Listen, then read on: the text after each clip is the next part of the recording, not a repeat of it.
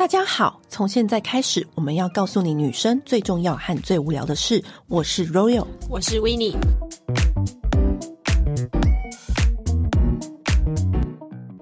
小时候都会有一些既定的想法，比如说努力就一定会成功，我们工作就是要靠实力才能够往上升。可是你越长越大之后，就会发现，怎么有的时候跟我想的不一样。有，还有很多什么女孩子不要太注重外表，重点要贴心，然后什么的，别人才会喜欢干嘛？你其实你知道，我觉得我越活到现在，虽然我也没有什么太大的成就，但是呢，从就是在生活上面，总是会发现有一些道理是真的存在。我不是说叫大家努力不对，也不是说大家哦贴心不对，嗯，其实我觉得更多时候是。一个全方面的问题，空口这样说，大家很难明白我们这一集到底要讲什么。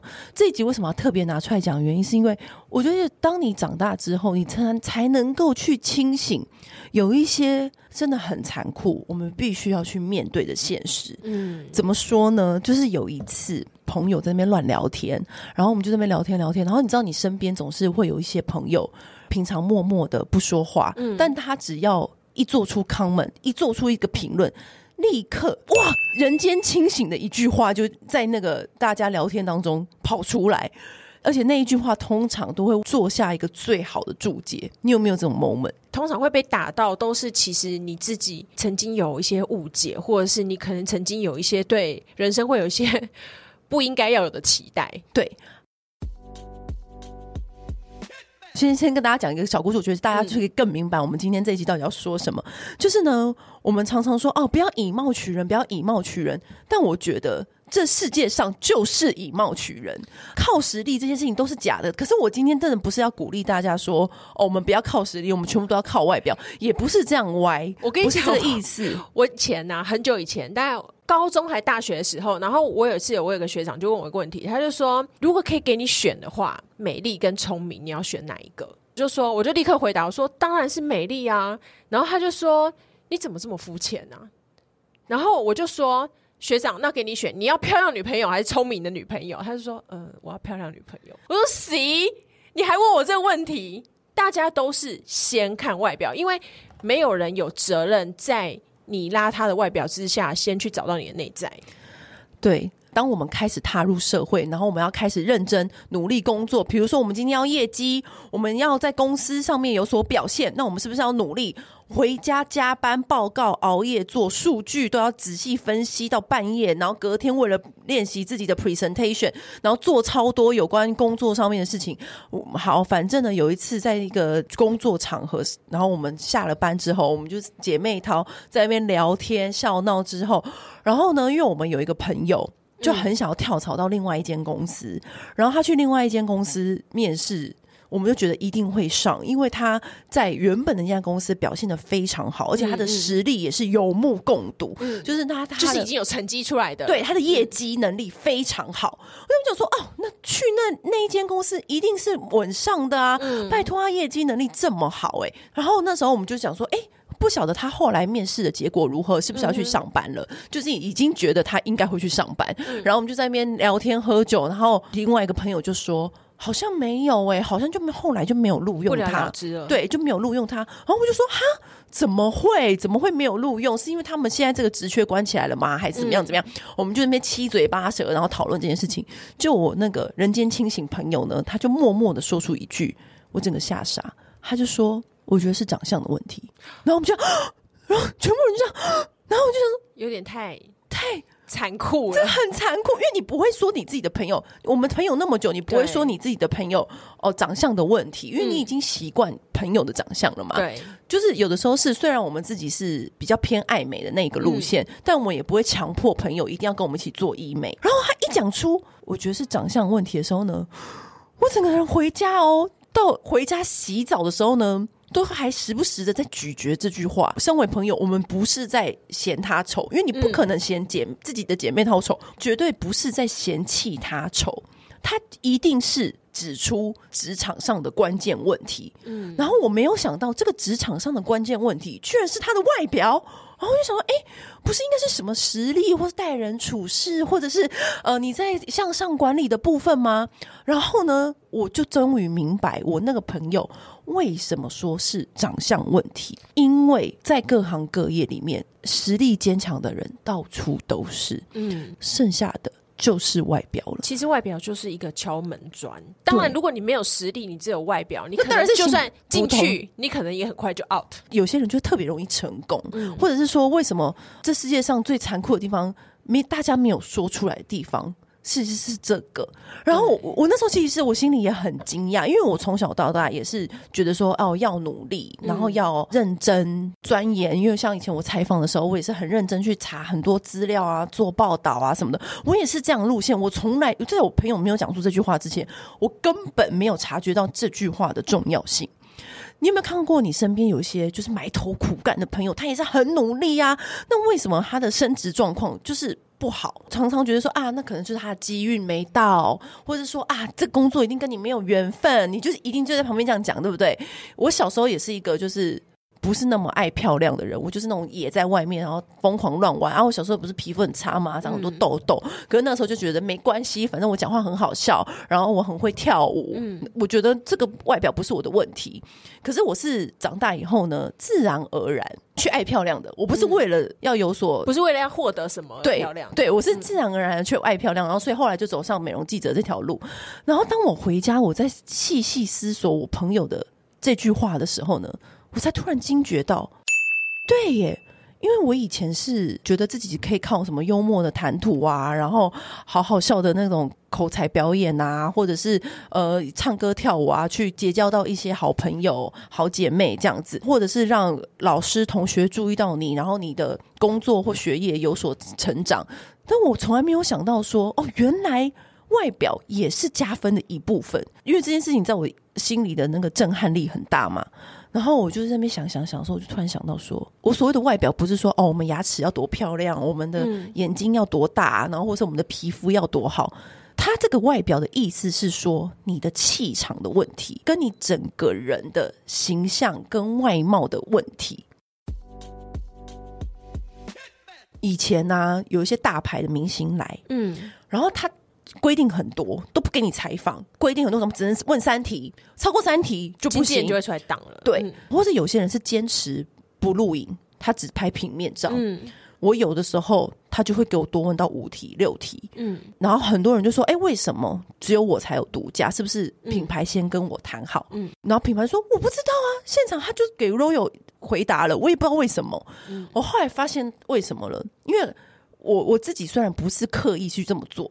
但是呢，我后来才发现到说，哎，因为我可能就是自己很爱乱买东西，比如说我会用漂亮的手机壳，然后会用那些光怪陆离的很大的那种手机壳。我以前的手机壳就是可能像一个潮流品牌那种嘴唇的样子，然后或者是我我的鞋子是某一个品牌的鞋子，某比如说爱马仕很限量的鞋子。虽然我那时候也没有很有钱，但是我的。就我就是想要去收集这样的东西，那是自然而然的。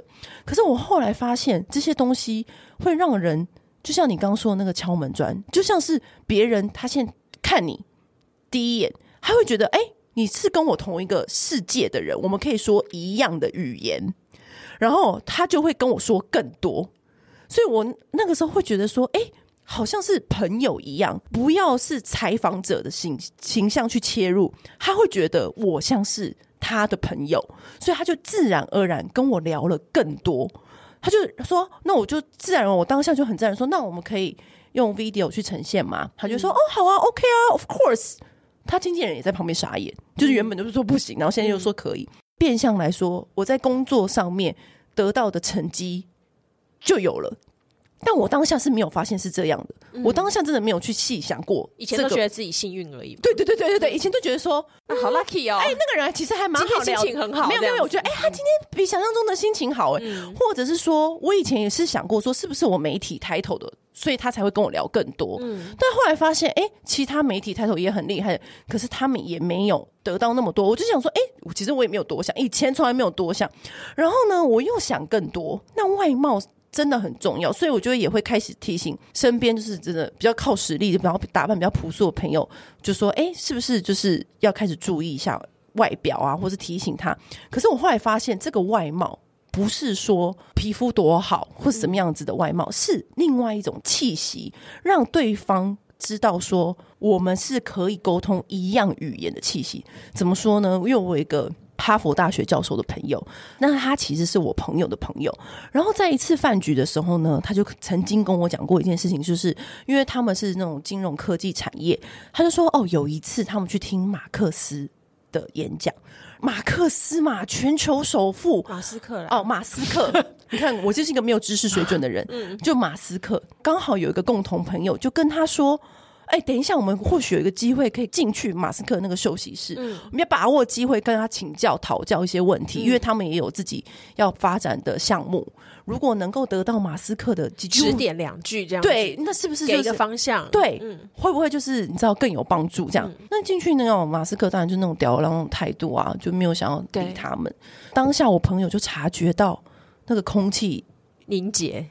就有点尴尬嘛，但是他觉得这个凝结下面为什么马斯克会凝结的原因，是因为不想理他们的原因，是因为他觉得马斯克又想，他一定是下意识想说，这群人又要来跟跟我讲些无聊事，又要来跟我就是要钱了，我什么对，要钱了，哪里值得投资什么的。那个我那个朋友当下还觉得，反正我也都 fucking care，我也就这一次机会，他就直接转念，他就直接那边大笑，然后就说。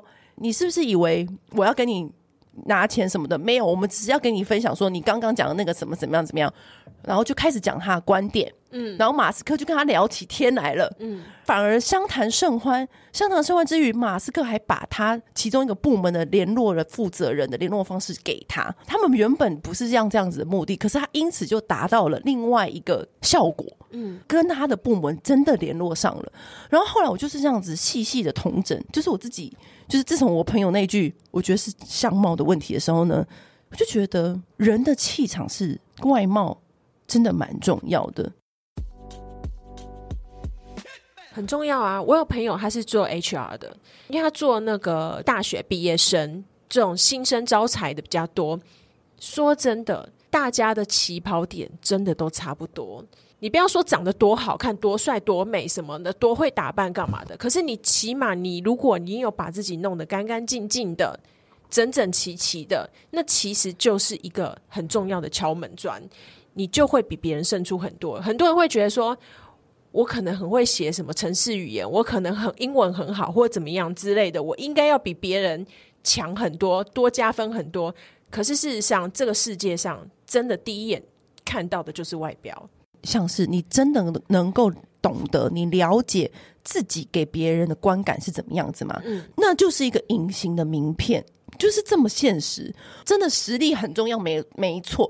我觉得这世界上真的就是以貌取人呢、欸。我以前不会这么想哎、欸，我以前也是那种就是很很乐观的想法，就是说，嗯，我觉得就是你很幽默，你你很有才华，你很会做歌，你很会创作。可是我真的觉得，就除非你的才华要到某一个天才的境界，比如说你要像周杰伦那样子，那才有可能就是用才华胜出。可是如果一般人的话，我觉得。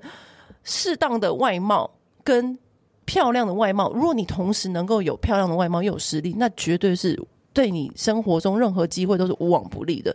所以我知道从那一刻起，也不是说从那一刻起我就开始割双眼皮，也不是这样，就是也不是这样。但是从那一刻起，我真的就会，当你自己要懒惰的时候呢，我就不会懒惰了。有时候你就会想说，哎，今天只是去一个什么场合，我就不打扮了，然后你就会想要懒惰怠惰。从那一刻起。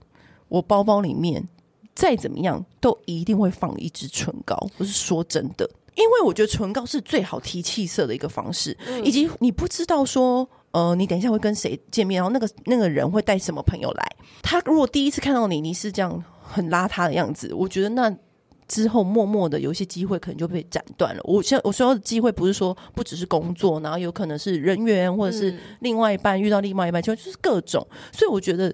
唇膏是那个有点像是钱包里面或包包里面最重要的那种危机品，就有点像干洗手一样重要的存在。比如说，你有时候你只是跟朋友，比如说我今天只是跟维尼喝咖啡，我看他，我干嘛要擦口红？但我后来就发现，你你真的没有想过，是因为这一句话让我开始包包里面带唇膏。有可能不是转角遇到爱而已，你有可能转角遇到机会，或者是我觉得人生的际遇其实真的很难讲，就是你随时随地就是保持着一个还不错的样子，嗯，其实没有什么不好啊，真的。然后我觉得唇膏就是最简单的方式。嗯、那我最常戴的唇膏呢，不多说，这个牌子我们真的推荐到烂掉了。我最常戴的唇膏就是迪奥的唇膏，可是为什么呢？最百搭就是最万无一失的唇膏，觉得一定要雾面。你知道雾面为什么？为什么吗？因为雾面比较有质感。对，然后它的重点是迪奥这一支雾面唇膏是非常柔滑的，不是它滑到我真的是想说，哎，是穿那种丝质的睡衣吗？就是这么滑欸，因为我知道有一些欧美雾面它是会干到。有干纹，它是刻意要让你有干纹，对，它会感觉好像就是上去把你嘴唇的水分吸干的。可是你知道有一种，种有一种帅妹，有一种时髦感，就是要那种干啊，我没有陷阱妹什么之类的。对对，可是因为迪奥这支不是，它是那种加了，它真的加了很多的保养油、美容油进去，可是它的那个。雾面是非常美的哦，好像是什么东西刚印上去你的唇膏一样。我觉得它那个感觉很像会让你的唇变成很柔软的、很柔滑的那种小羊皮的质感。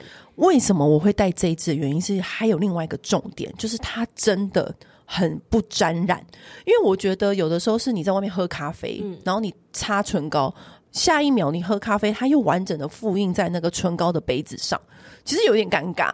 你复印太多的话，复印太多在杯子上还有一点尴尬之外呢，还有可能你的唇上就掉了一圈，那才是不擦还好，擦了又更尴尬。对，所以我就想说，你知道我我存钱包里面最万无一失就是我的小费包里面，就是永远永远都会放一支迪奥的超完美持久唇膏。当你只能带一支唇膏出门，你那一定是从万中里面挑选出来的唯一一支，你才会把它带出门，是因为它的瓶身实在是。它的管身真的太美了，它的管身是那种纯雾面黑色消光黑的管身，嗯，就很优雅，然后很很百搭，然后很就觉得拿出来就觉得哇，这个人很有质感，哦，对，这个人很可是又不火，但是又不卡牙，对，还有另外一个重点，就是因为它够持久，嗯，它不用你一直补妆，对，因为它不容易掉嘛，对，所以我就是擦个擦一下。就出来，对，而且它的色系调的非常精准，你知道吗？它的色系被誉为就是神仙打架的色系，因为太难挑了，真的会神仙打架，会神仙打架。但是我觉得太难挑对我也有一个好处，因为你知道我出门常常急急忙忙乱抓乱抓，随便抓一只，我跟你讲。都 OK，都跟你那天很搭。我是说真的，所以我每一次出门的时候急急忙忙嘛，都常常忘了带钱，带钱，然后忘了带什么，但一定会有那支唇膏。它的雾面唇膏就是我最喜欢，有一个色号我觉得很神奇，看起来裸裸土土。你觉得你擦了会很反灰啊、反黄？嗯、因为像我这种小麦色的人，不太会擦那种裸裸土土，因为看起来就会气色很暗。对，会觉得有那种生病感。我跟你讲，它有一支两百号，我吓死哎、欸！一擦之后，它是带橘调的土色，然后是整个人是哎、欸，你这个人好像没有刻意要擦红唇，嗯、但是又有一点小气色的那种感觉，而且那个气色是非常自在的。没有让刻意强调，但是又隐隐约约觉得你这个人是哦有在顾外表的那种态度。嗯、然后他有另外一支新色，我觉得也非常适合平常穿搭，叫三三零哦，三三零就是我的最爱，嗯、因为三三零的话，它是叫蜜桃珊瑚色，绝对不会出错的，而且最适合黄种人。对，他就是不会像那种。死亡芭比粉，那种很刻意的，嗯、它就是你感觉就是你有一种甜美中的可爱感。嗯、因为雾面唇膏很多人会怕显唇纹，会怕感觉就是比较有年纪。对，但是因为三三零它这个蜜桃色它调的刚刚好，就有一点点橘，有一点点粉，对，又可以活力，然后又可以优雅。所以我觉得三三零算是不用思考挑选它就对的颜色，就是包包必放。对，而且我觉得我刚刚不是说了吗？外貌就是你的隐形名片，嗯，就是你在传递对方要怎么想你的一个语言，嗯，所以你擦什么唇膏也非常重要。好，你今天如果说啊，Royal 跟维尼说要擦唇膏出门，那你就擦一个超红。有时候你你是真的要让对方知道。你是一个红唇女子，你的形象是这样子的形象吗？那除非我们今天是要去夜店跟人家比拼，我们才会擦到那样子的唇膏，嗯、或是要擦闪亮亮的。可是如果说今天只是日常，你想要给对方一个舒服、轻松的样子，然后又觉得你是一个有质感的话，我觉得这支真的是一定要收。我已经用了好多年，可是它这次全新的管身，我觉得又更高级，就是消光黑，整支消光黑，一点亮面 shining 的设计都没有。我觉得真的是低调中的低调。然后我觉得还有一个重点，因为我不就只带一支唇膏出门嘛，如果衣服真的发生说哦。等一下，如果朋友要来跟我们一起 join 这个咖啡局，我还会用它来当腮红。哦，对，因为它雾面质地其实很好涂抹。对，你就说啊，我先去一下厕所，然后就马上就是唇膏多擦两层，然后再用一沾用食指沾一点点，赶快擦两脸颊两侧，就有气色，然后整个人又舒舒服服、干干净净，你就觉得啊，万无一失。就是紧急的时候，就是这一支唇膏真的很万用。对，而且这个超完美持久唇膏，我觉得它还有一个好处是。它可以一层一层的叠插上去，增加那个色彩的明亮度。薄擦跟厚擦会呈现很不一样的感觉。对，如果今天是跟维尼喝咖啡，我就薄擦，对，就手指沾沾拍一拍。对，那维尼说：“哎、欸，等一下，我要带有一个很帅的大学同学来。”我说：“等我一下，厚擦这样子。”对，然后再补一点腮红，嗯、因为你只要带一支就有，你知道万无一失。因为就是就是女生包包里面就是一定有这个啊。对。那粉样润唇膏就不用说了吧，粉样润唇膏你个人已经是、啊、大概用过五十支了吧，真的很夸张，他真的很爱粉样润唇膏。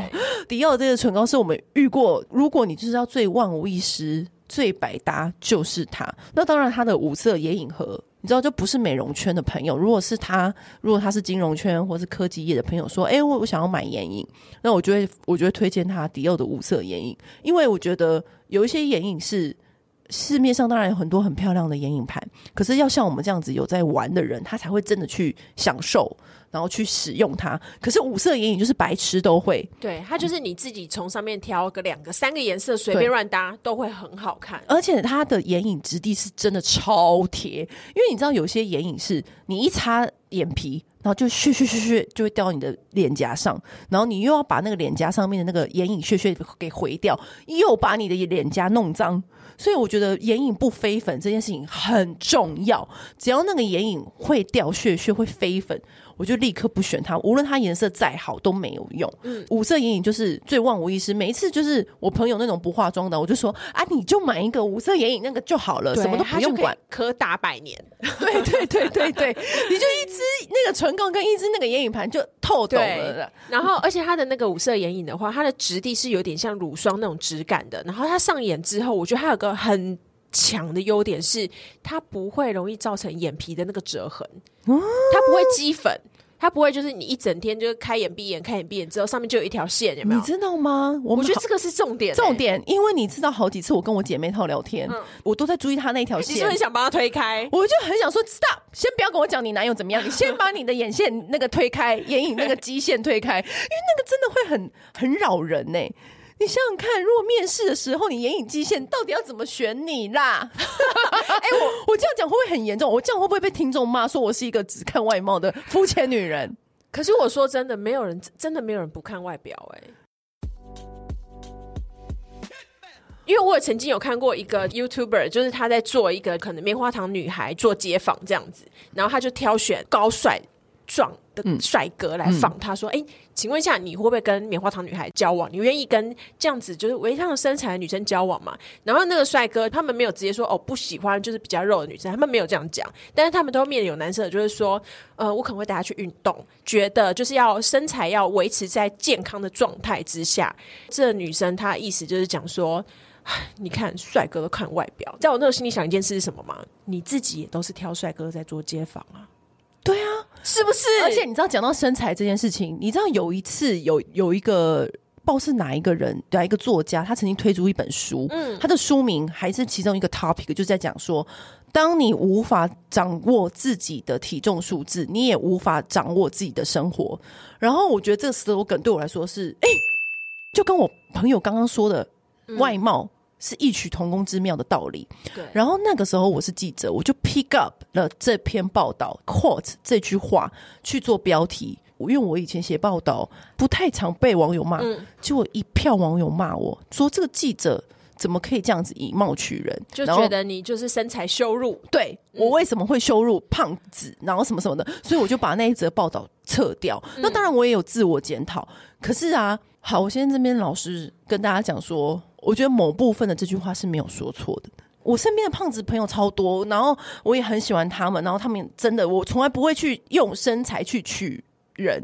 但是如果今天你人生状况有什么问题，需要我给你建议的时候，我通常都会说，你要不要先减肥？不是，我是为了他整个健康，整个状态很好。来去帮他想，不是不是，不是，我再跟你讲另外一件事情，因为又有一个人间清醒的朋友，就有一次我们就在那边讨论说啊，我最近割双眼皮啊，然后我去就是我们不是去做韩国医美啊什么什么的，女生聚在一起不就讨论这些话题？然后呢，我那时候就说，哎哎哎，就是我们朋友的朋友的朋友看到他也有去双眼皮什么的，然后也有去做那个削骨，然后我就说哇，他那个效果也做超好的，什么什么的。然后另外一个朋友就说。我觉得他好像也没有做完之后没有没有多好看什么的。对，可是我说不会啊，我觉得他脸真的变小哎、欸。嗯、又有一个人间清醒朋友跳出来了，他就说，我觉得是他要减肥的问题。然后我就，然后我就想说，我懂你在说什么了。嗯，就像是，比如说一件名牌衣服，你给一个有肌肉的、有线条的人穿，跟一个。有一个胖胖浮肿的人穿，质感就是不一样，他的气就是不一样。我觉得他这句话的道理不是说我们就是反胖子，我们就是瞧不起胖子，绝千万不是这个意思。嗯，我觉得这是反过来的意思是，当我看到我今天第一次跟这个人见面，好，假装我跟 David 见面好了，就 Hi David，然后我眼睛看到 David。他是有肌肉线条的人，就他有练肩膀，然后他那个手臂一看就知道是有在练。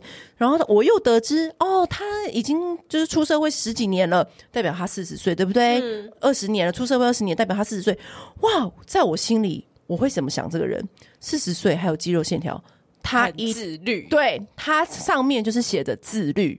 我不会觉得说哦，他没有胖，或是他怎么样做其他的 judge。我我反而在他身上读到的是，这个人他对他的生活习惯一定是某程度的是有一点要求的，对，不然他不会有这样子的习惯写在他身上。嗯，是在强调这件事，而不是在说哦，怎么样是好看或什么的。对，嗯、是说，哎，他一定是有在意自己。嗯、比如说，我现在看维尼，哦，看不出来维尼四十岁了耶，然后我们就会说。那我就心里心里浅层的下面那个意思就是，Winnie 一定是一个有在下功夫的人，对，他对他自己的外貌有点要求，那代表他对选择餐厅或选择其他事情上面一定也不会太马虎。你初步做这个脸部的身材，你一看你就大概知道他是怎样路线的人，你会有连结，对你就会有连结。所以我觉得这跟面试是一样的道理。嗯、所以当我朋友说出他看外貌的时候呢，我真的就吓到，晴天霹雳。但是我又觉得好直白，又好对，又好残酷这样子。然后所以我就会，呃，从此以后我也是会开始努力运动啊，嗯、就是。为了跟地心引力对抗，就是为了要让有一天我四十几岁了，别人跟我打招呼的时候会知道说，哦，其实我是一个不随便的人，因为我，啊、因为我四十几了，我还是有一点一点点线条，不是说哎要求多夸张，嗯、但是至少我对自己是哎还蛮在乎自己的。其实说真的，像我自己以前超爱吃宵夜，而且我宵夜都吃超 heavy 的，嗯，咸酥鸡、卤味什么的，嗯、就觉得吃完真的超爽。可是当我开始知道。我必须要对自己的身材、对自己的肤质负责的时候，我真的是就是戒掉宵夜耶。你就是晚上三更半夜肚子饿很就嘴巴超痒的时候，我就是去退冰一包毛豆来吃，已经从那个咸酥鸡进阶到毛豆了。对，就只能这样子啊，因为人生就是 give and take。接下来你觉得？让你人生清醒的一句话是什么？我觉得是这世界只会欺负弱者，因为不会啊，我会帮助他们啊，对，是真的会帮助。可是为什么你需要帮助他们？因为他们可能就是正在被欺负。因为我觉得常常会看到，就是很多人会在一些新闻新闻下面，就是讲说什么司法不公啦、恐龙法官呐什么之类的。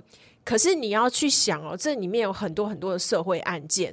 其实都是在欺负那些不懂事的人，不懂这个社会游戏规则的人。因为这个社会是很多人组成的，最低的道德标准其实就是法律。很多人是不懂得这件事情。我有印象非常深刻一件事情，就是有一个拾荒妇人，他拿了人家挂在摩托车上面两串卫生纸，然后那个人他去报警说他的卫生纸被偷了之后，他就跟那拾荒妇人讲说：“我要让你坐牢。”然后那个拾荒妇人就只好赔他钱，就赔了几十万，就因为他不知道说那个卫生纸是没办法拿的。第一个他不知道不可以随便拿路边人家的东西，第二个是他不知道说其实这个他犯的法没有重到会需要他这样子付出，你就只会看到很多时候是弱弱相残。这真的很残酷，就是为什么人家会说知识就是力量？为什么我动不动我其实我很少会看一些八卦新闻或干嘛的，而是我都在充实一些，比如法律知识啊，然后还有就是社会案件啊干嘛的。我会希望说有一天我不会容易被欺负，而且我会觉得这世界上没有谁是有责任来帮你的，就是你还是要靠自己。对对，就很多人会常常会在。一些状况之下这样子讲，比如说像在公司里面，很多人会说说那个人怎么可以这样子对我？没有哎、欸，我觉得其实，在公司里面，很多时候都是竞争关系。别人如果不把你踩下去，也许他就沉下去了，那你就必须要站稳，不让别人踩下去。你可以不要欺负人，但是你要想办法让自己站稳。对，我觉得千万不要觉得说没有什么别人我怎么可以这样子。没有，你自己要先建立好自己。当然，我这是撇除一些，就是可能天生他就是可能处在弱势家庭，或者是他的生理，或者是有一些需要人家帮助的。我是说一般的人，对。但我觉得我们这期主题很危险，你知道吗？我就会被骂爆。对对对对，对，对，因为我觉得很多人他会觉得说，出生弱者。你现在就是在怪我们的天生？对对，我不是撇除，不是这样子，撇除他们。当然你要，如果你要从很低的地方要再往上爬的话，也是要靠读书的，也是靠读书。然后，但是我意思是说，一般的人你在面临到一些状况的时候，你不要只会在那边讲说怎么可以别人这样对待你，而是你自己有没有先搞清楚状况，怎么样运用法律。所以我很努很鼓励，像之前什么那个五亿高中生的那个案子，其实大家都在看八卦，想说那个阿公怎么会这样，那个阿嬷怎么会这样子什么的。可是其实我都在看它里面的法律攻防战呢，我都会觉得天哪，会运用法律真的好重要哦。他就是很成功的运用法律，那个阿嬷就是很成功的，就是当当她的老公就是出轨之后，她怎么样成功的运用法律，让他们家的家产不会流落到那个小三的手上，多重要。所以你。就是要有一点点这种小 sense，因为你这样才不会让自己变成弱者。当你懂得就是这社会怎么运作的时候，你就可以避掉很多的危险。对，你可以选择不要 选择不 fighting，但是你至少要懂得避掉。对。但有的时候呢，我上次就看到一句话说：“越穷的越爱算命。”可是当这句话在你脑中划过的时候呢，又有一些想法。我也是算命的，就是我也有在算，但是我不是每一件事情都算，我不是那种大小事都算的。我是可能一年算一次，或是真的遇到一些大事的时候呢，我才会去算。可绝大部分都是一年算一次或半年算一次。我也不，我也不会是排斥算命。我也之前也跟大家分享过我算命的经验，这样。然后，可是我当我听到朋友这样说的时候，我就说，嗯。不准吧？我我看有些很多蛮厉害的有钱家族，他也没也算命啊，什么什么的。嗯、可是呢，我后来就想说，哎、欸，奇怪，那为什么会有人会这样讲？后来我终于明白了，为什么他们说的不是说算命这件事情不好？嗯，是我发现我有一些朋友，嗯，遇到了什么问题，他就去算命，可是他也不想他要怎么做。他完，他都不动作，他依然就是。我懂你意思。他因为依然还是就是躺在那里，就是穷不前进。穷人他可能只是一直抱怨自己的命不好，他去算命只是在等待说他什么时候他才会翻身，他什么时候他的好运才会来到。听到有些朋友他又算了什么，然后当下你就觉得哈哈哈，好好笑哦。然后这种的怎么说啊？什么什么？比如说算命的说他呃几岁会遇到什么样的人？我们一天到姐妹他会一天到晚我们都遇这样讲吗，说几岁会遇到谁？几岁会遇到谁？对不对？该出去约会的不出去约会，然后该美容的不去美容，然后该走出去的不走出去。我心里就想说，那你这样是要怎么遇到人？你你你知道我的意思吗？嗯、就是他就是整个信念都在那个算命上面给他的那个 sign。遇到问题，你就是要找方法去面对去处理。越来越发现有一些人是啊，他真的他真的不去不去面对耶，他真的就是只只做算，可是算命的说我应该今年就会变好。或者我明年才会好，今年都不会好，所以他就今年就整个放烂了。对，我就我想说，那所以你言下之意，你第二层意思是你今年就不要好了吗？啊、你就不要 do something 了吗？就是很多人他就是算，他后来我就后来就有点发现是有钱人当然也会也会算命，嗯、但是他们可能是我觉得他们是烧香。他们是敬神明，就是有点像是上次简少年不是说，嗯，他们是拜祖先，就是我觉得跟简少年上次讲的那个有有大概一样的类似的意思。因为我自己是不怎么算命的人，啊，但你身边的人，你有很爱算命的朋友吗？我爱算命的朋友大部分都是感情不顺的人，可是他自己也不改变啊。对，重点就是其实就是比如说让他不愉快的那个人。你只要离开那个人就好了，但是他就是重点，就是一直放在算命上面，然后你就心想说，这什么意思啊？就是比如说每个人都知道说啊，比如那个男的跟你就是不适合，你不需要算他，他就会跟你说，可是算命的说我跟他就是有一段纠葛什么，对，然后三月后嘞，三月会好 这样之类的，然后我就会想说，那你为什么不先去看看别人，或者是你先去改变，或者你先去自己去。有所行动，随便你要做什么都好嘛。我说宁愿你去喝个烂醉，你也不要在那边在家里说算命怎么样怎么样。哎、欸，对，好像算命跟就是不想要做任何改变，是不是一胚的啊？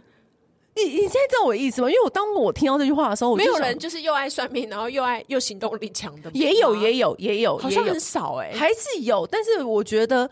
大部分的人，因为每一次别人跟我说啊、哦，那个男的怎么样怎么样，或者说哦，我现在工作好像很不顺，然后什么什么的哦，那算命的说我怎样怎样怎样，就就想说，那算命的当然是可以参考，但是你为什么不做呢？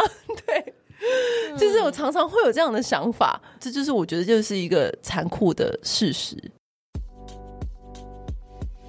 我自己自己有一个是长大以后领略的吗？对。就是你永远都不要把自己在别人心中的地位想的有多重要。每一个人都是独立来到这个世界上的。然后我觉得走的时候也是自己走的，对，走的时候也是自己走。然后每一种感情，每一种关系，其实都是有年限的，就是有保存期限的。如果你没有很努力去经营的话。其实别人不一定会把你当一回事，就算你很努力去经营，别人也可能不把你当一回事。你那个得失心不要放得太重。我这世界上最讨厌的一句正面能量的话，就是努力一定会更好。我这个是不是很负面？当然一定要努力，嗯、当然也是要努力。但我觉得在感情上面，努力真的不会更好，不会，就是换一个，就是。而且我也很讨厌一句话，嗯，就是我以前我失恋的时候，嗯，别人都会跟我说：“若燕，我不要难过，下一个会更好。”我他妈真的很讨厌这句话，下一个不会更好，下一个只会更烂。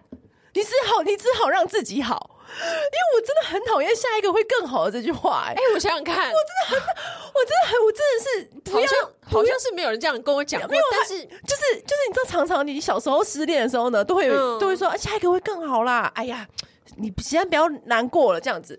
我就想说，我心里就会默默的，你知道，拭去我的眼泪了。我就想说，下一个哪会更好？你不知道下一 下一个搞不好比这个还烂。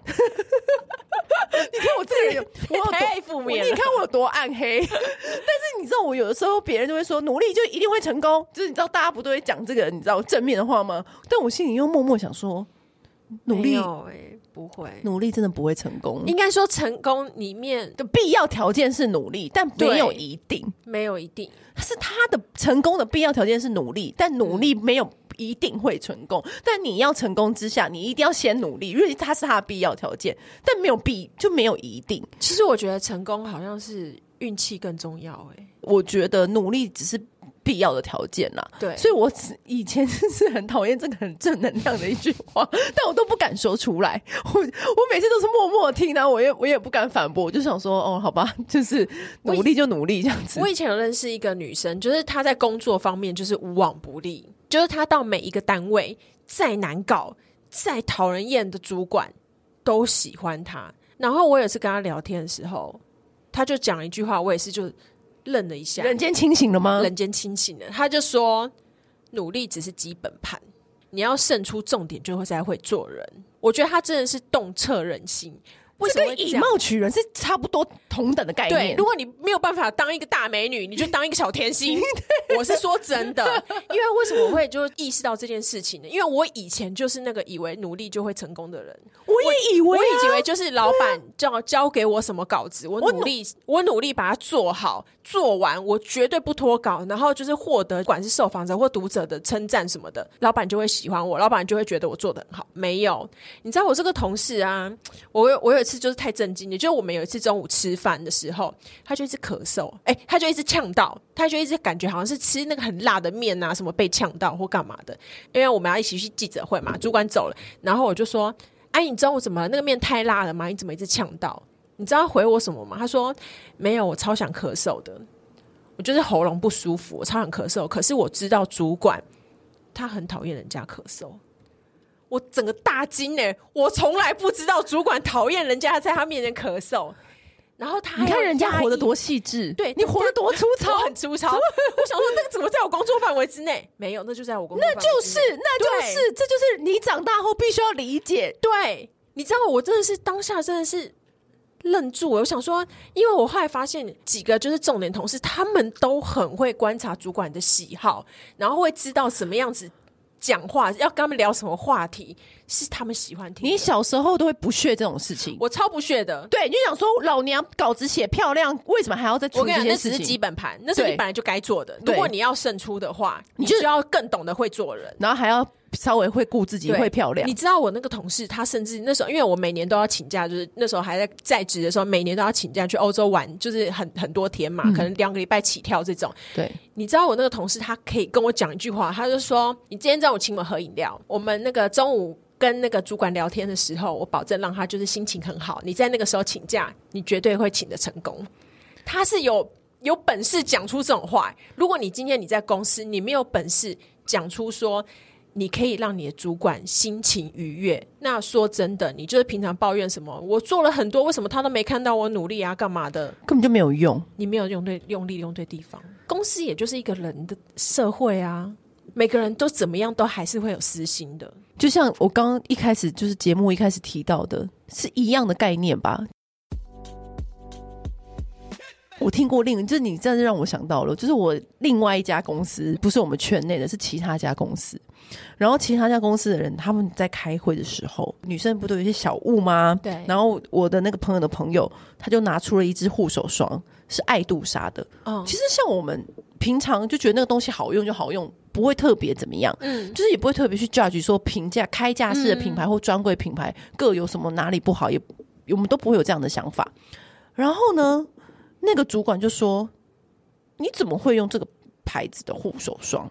护手霜就是要用什么什么牌子的，然后他回来就是气冲冲的跟我们姐妹淘抱怨这件事情，就说为什么要用护手用什么护手霜？到底干那主管什么事情？他连我护手霜都要管。嗯，当下你就会朋友是不是很气，对不对？你、嗯、就觉得啊，旁边的朋友都会觉得说啊，这个主管怎么这样子啊？连人家护手霜都要管，用什么护手霜干他屁事？什么什么的。嗯、哦，这就跟你刚刚讲的事情一样。他就是不知道，如果他如果我今天去这个客户，我知道这个客户就是这么看外表，我那天已经拿出压箱宝出来跟他见面啊。对啊，所以这就是跟你刚刚讲的那个有异曲同工之妙，嗯、就是你不要在这边抱怨说为什么我连我用什么护手霜都要管，那你今天要不要在这公司生存嘛？那你就得管，嗯，就是那你就得配合，你的喜好先放旁边。我就是那个时候，我就突然就明白这个道理了。有的时候，我们真的就是要向现实低头。我们平常虽然可以活得很潇洒，但是 在公司的时候，如果你有所求，你有你对你的工作目标有所求，你就要配合。真的，所以这就是游戏规则。如果如果说你的公司真的就是只看业绩，那没话讲，那你就是努靠努力。可是如果你这个公司里面重点是在人。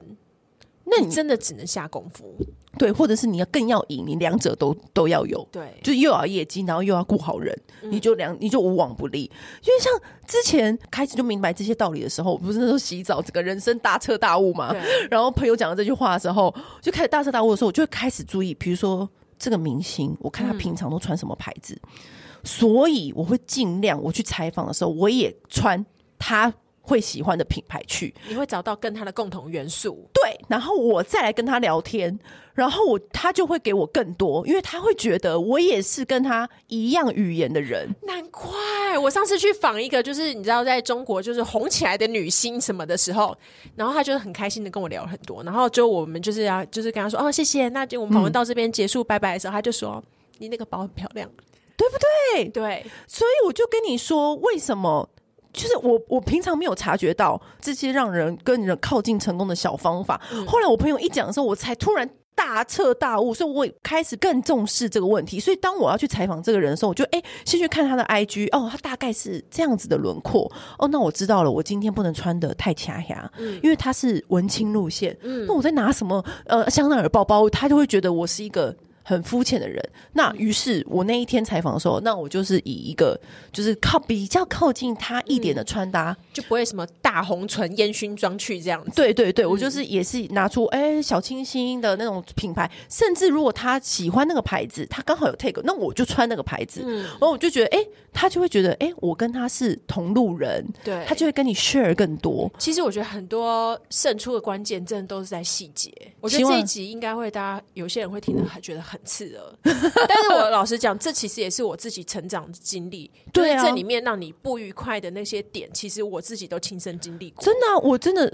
我们在这中间我也跌过很多跤。嗯，就是我以前也真的是那个单，真的以为我自己靠实力，我的新闻点阅率最高，我就可以成功的那个人。但殊不知，其实不是。对，你就是还是得靠外表，你还是得要靠那个会说话的那一张嘴。这是真的，嗯、所以你不要再来抱怨说，为什么我的主管不喜欢我？为什么升职都别人，加薪都别人？他说：“哈，连我的护手霜都要管，你不觉得他很过分吗？”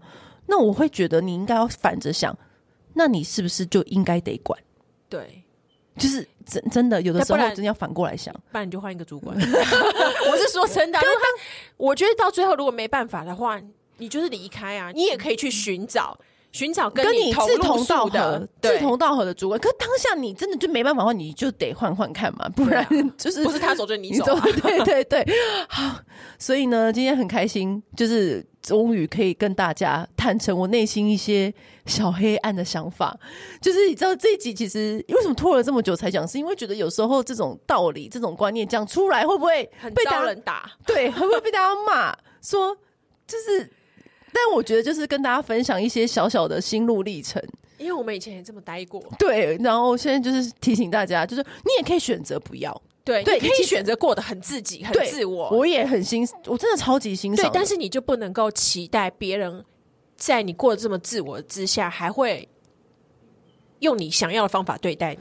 对，所以提醒大家，就是。迪奥的唇膏可以备一条在身上，擦开会的时候擦一下，或者是什么跟朋友喝咖啡的时候也擦一下。嗯，然后记得哦，这个礼拜有迪奥的独家的女人想听的事的赠品，我跟你讲超级厉害，只要在。当你购买唇膏或眼影，然后再输入优惠码 W W W，就是我们女人想听的事的缩写，你就可以获得独家哦，超美的迪奥的圆饼美妆包，米白色的外盒是独家我们才有的，只要你买唇膏跟眼影，就可以直接拥有它，而且那个化妆包是。完全不像赠品，就很像是专柜买来的精品货。一打开来就是满版的镜子，然后你里面可以放你的彩妆品啊，或者是你可以带饰品啊，带出门。我觉得当饰品盒很方便，对，很漂亮，很非常美。所以也想给自己来点不一样的小改变。你想要来一支唇膏，或是想要画一些不会出错的眼影，记得。这个礼拜点选下标，输入折扣码 W W W。好，今天就先这样喽。按订阅，留评论，女人想听的事，永远是你最好的空中闺蜜。